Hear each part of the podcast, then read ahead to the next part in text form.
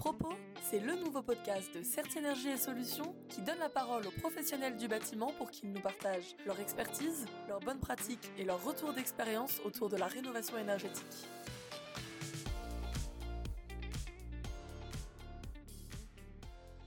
Bonjour à tous et bienvenue dans ce nouvel épisode de Propos. Le début d'année 2023 est marqué par de nombreuses actualités réglementaires impactantes pour votre activité. Plus d'une dizaine de textes sont parus rien qu'entre octobre et décembre 2022. Évolution du dispositif des certificats d'économie d'énergie ou encore de ma prime rénov, entrée en vigueur de l'interdiction de location des logements classés G au DPE ou encore crédit d'impôt pour les TPE et les PME, je vous résume tout dans cet épisode. Cet épisode sera conçu un petit peu différemment des autres. L'objectif est que vous puissiez naviguer face au sommaire qui est présent dans le descriptif de l'épisode pour retrouver facilement l'information que vous cherchez. Dans une première partie, je vais aborder toutes les actualités liées au dispositif des C2E. Ensuite, j'élargirai un petit peu en vous parlant des actualités qui concernent le secteur de la rénovation énergétique. Pour commencer, sachez que les plafonds de revenus pour les ménages modestes et les ménages précaires ont été modifiés. En effet, vous le savez, des plafonds de revenus définissent les catégories de ménages modestes et de ménages en situation de précarité énergétique, et ceux-ci ont été modifiés au 1er janvier 2023. Très concrètement, ça signifie que davantage de foyers vont entrer dans ces deux catégories et seront donc éligibles à des primes C2E plus intéressantes, notamment dans le cadre des dispositifs coup de pouce. Pour consulter les nouveaux plafonds, on vous a mis le lien de l'arrêté dans le descriptif de cet épisode. A noter que pour toutes les opérations que vous allez engager avant le 30 juin 2023, il sera toujours possible d'utiliser les anciennes attestations sur honneur, cadre R1 et R2, mais par contre les nouveaux seuils s'appliquent. Deuxième information, des modifications très impactantes ont lieu sur les contrôles C2E en ce moment. Tout d'abord, pour rappel, le pourcentage d'opérations contrôlées a augmenté pour les fiches qui étaient déjà soumises à contrôle. Depuis le 1er janvier, pour les contrôles sur site, on passe dorénavant de 7,5% à 15% des opérations, et pour les opérations par contact, on passe de 10 à 20%.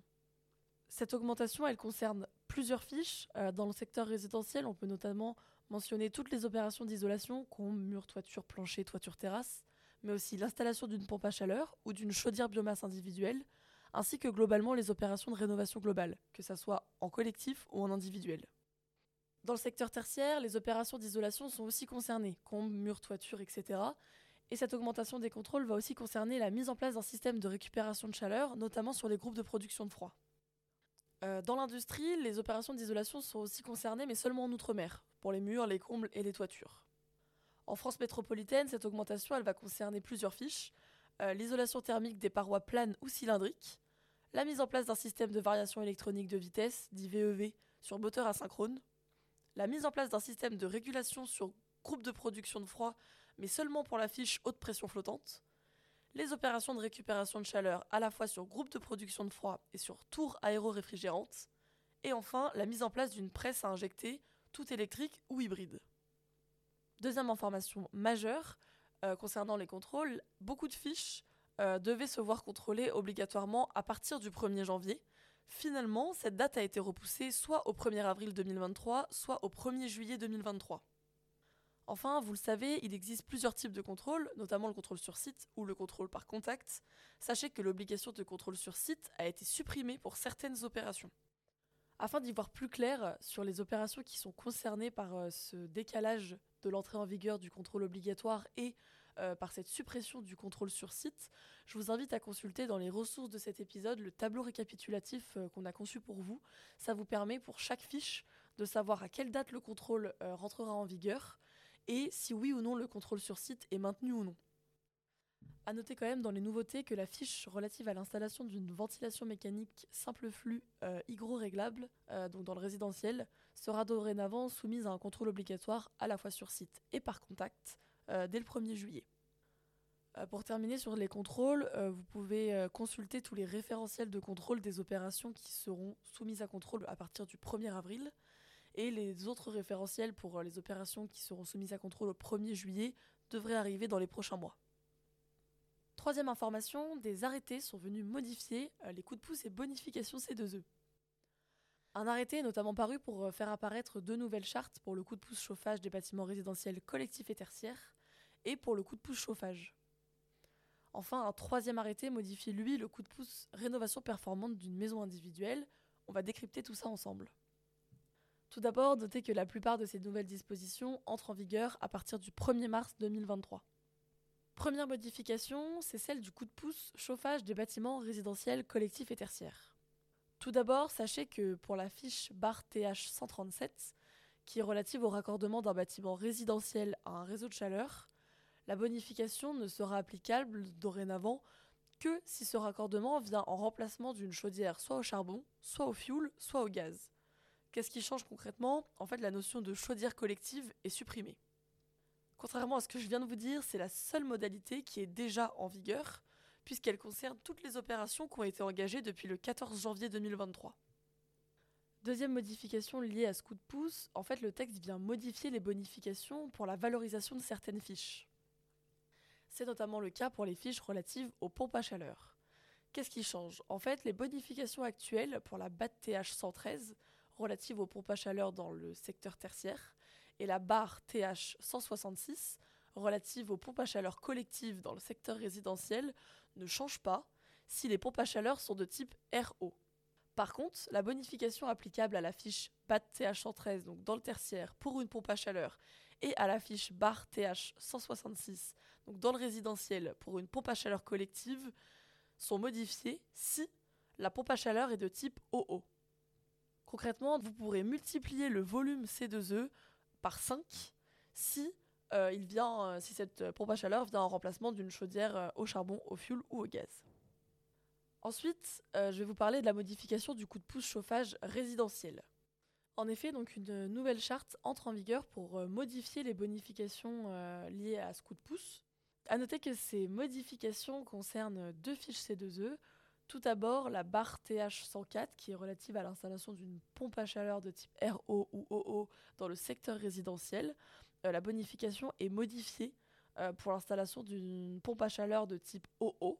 Et euh, les modifications concernent aussi la fiche barre TH143 qui est relative du coup à l'installation d'un système solaire combiné. Concrètement, qu'est-ce qui change? Dès le 1er mars, dès lors que l'équipement installé vient en remplacement d'une chaudière individuelle, soit au charbon, soit au fioul, soit au gaz, euh, la bonification pour ces deux fiches, donc système solaire combiné ou installation d'une PAC de type OO, l'incitation financière versée aux bénéficiaires pour la valorisation sera d'au moins 5 000 euros. Sachez qu'il n'y a pas de distinction entre les zones climatiques, euh, les volumes restent identiques. Comme je l'ai dit, dès le 1er mars, ces modifications, et elles s'appliqueront pour toutes les opérations qui sont engagées jusqu'au 31 décembre 2025 et qui s'achève au plus tard le 31 décembre 2026, euh, qui est la fin de ce coup de pouce. Ensuite, autre modification, le coup de boost fuel est lui revu à la hausse. Vous le savez peut-être, il existe aujourd'hui un coup de boost euh, fuel qui est une bonification qui vient rehausser le montant des primes C2E dès lors que l'équipement installé vient en remplacement d'une chaudière individuelle au fuel. Ainsi, avec l'arrêté publié le 13 janvier, pour les fiches BAR TH104, donc euh, pack de type RO, bar TH159, pack hybride individuel, ou bar TH113, chaudière biomasse individuelle, et ce, quelle que soit la zone climatique, sachez que la bonification euh, coup de boost fuel sera d'au moins 5 000 euros pour les ménages modestes et d'au moins 4 000 euros pour les autres ménages pour ces trois fiches. Comme je l'ai dit, ces nouveaux montants s'appliquent pour toutes les opérations qui sont engagées euh, à partir du 1er mars et jusqu'au 30 juin 2023 et qui s'achèveront avant le 31 décembre 2023. Ce coup de pouce fuel, il est disponible que sur l'année 2023. L'objectif, c'est de sortir du fuel le plus rapidement possible.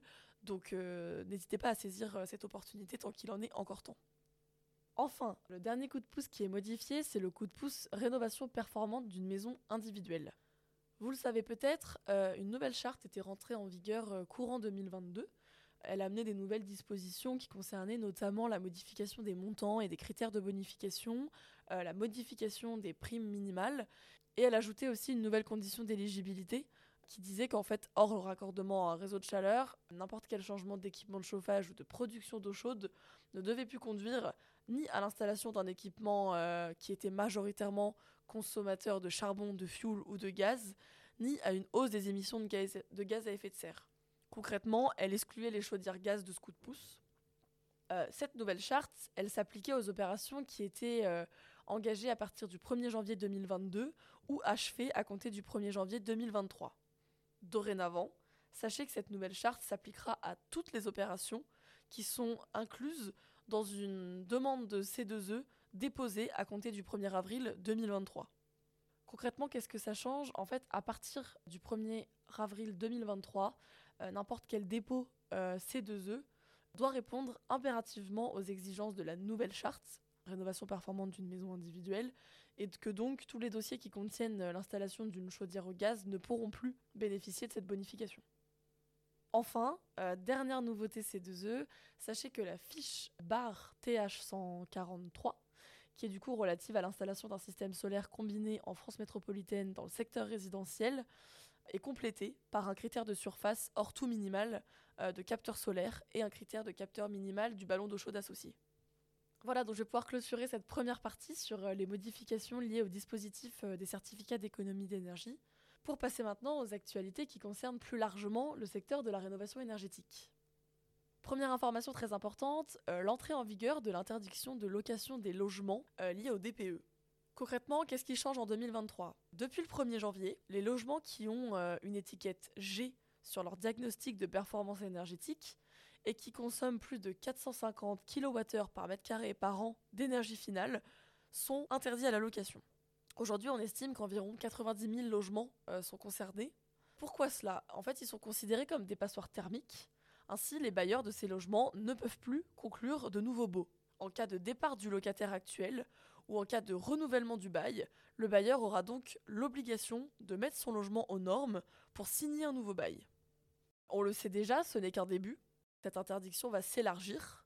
En fait, elle concernera l'ensemble des logements de la classe G, sans considération du niveau de consommation, dès le 1er janvier 2025. Et elle s'élargira ensuite aux logements de la classe F dès le 1er janvier 2028 et à ceux de la classe E à partir du 1er janvier 2034. Sachez que, outre cette interdiction de nouvelles locations, euh, ces logements sont dorénavant euh, considérés comme non décents.